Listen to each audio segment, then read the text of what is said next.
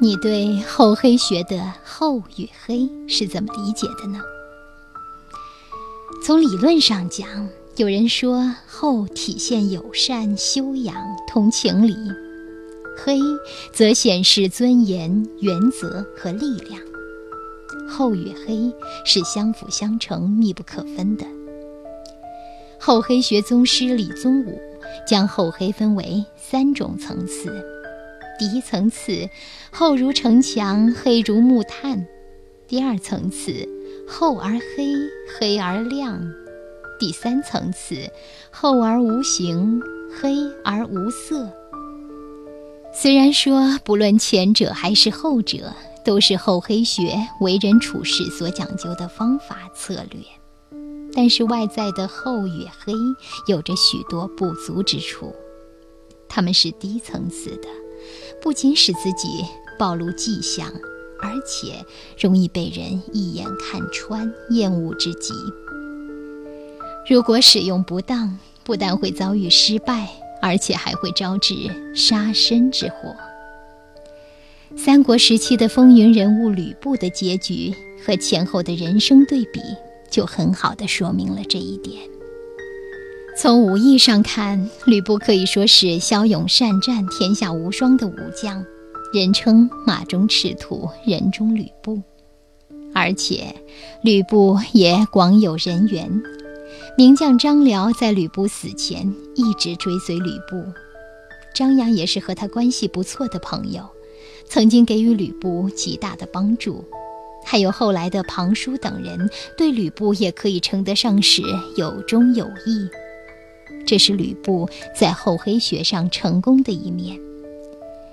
从厚黑学上分析，吕布的心不能说不黑，但遗憾的是，他黑在外而不是黑在内，他过于外显。他没有一个明确的是非标准，见小利而忘大义，唯利是图，以自己为中心的色彩太浓。他反复无常，在各路英雄中投来背去，但不管投靠谁，如果不让自己满意，他就会咬谁一口。吕布先后跟随丁原、董卓作战。最后，他杀掉了丁原和董卓，并称丁原不仁，董卓贼臣。这两次叛变使吕布得到不少好处。杀丁原、投靠董卓后，先后被任命为济都尉、中郎将，并称董卓为义父。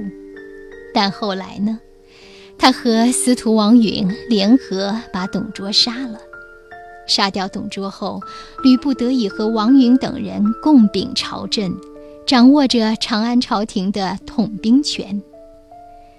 但是，由于他的黑过于明显，而遭到了董卓余党的驱逐，在兵变中仓皇出逃，连妻子都来不及带出。吕布将厚黑之术玩过了火。他的反复无常，使他和关东各诸侯难以相处。他以诛董卓之功为袁绍报了大仇，投奔袁绍、袁术兄弟。但是袁绍不耻其为人，只是想利用他为自己办事，而且数次对他进行暗算。吕布见袁绍不能相容自己，便投奔了河内的张邈，发动了反抗曹操的兖州事变。最后，吕布被曹操斩于白门楼下，吕布和他的军团最终失败。吕布只知道众人要杀己，而不知为何要杀己。他的主要原因就是，因为吕布是一个极其以自我为中心的人，他根本不认为自己有错。就连曹操也认为吕布是个心术不正之人。有人说吕布有如此的结局，是因为其命运不太好，但是这和他不能深谙厚黑之道的性格缺陷不无关系。吕布轻脚反复、唯利是图的性格，注定了他只能称雄一时，而不能成其大业。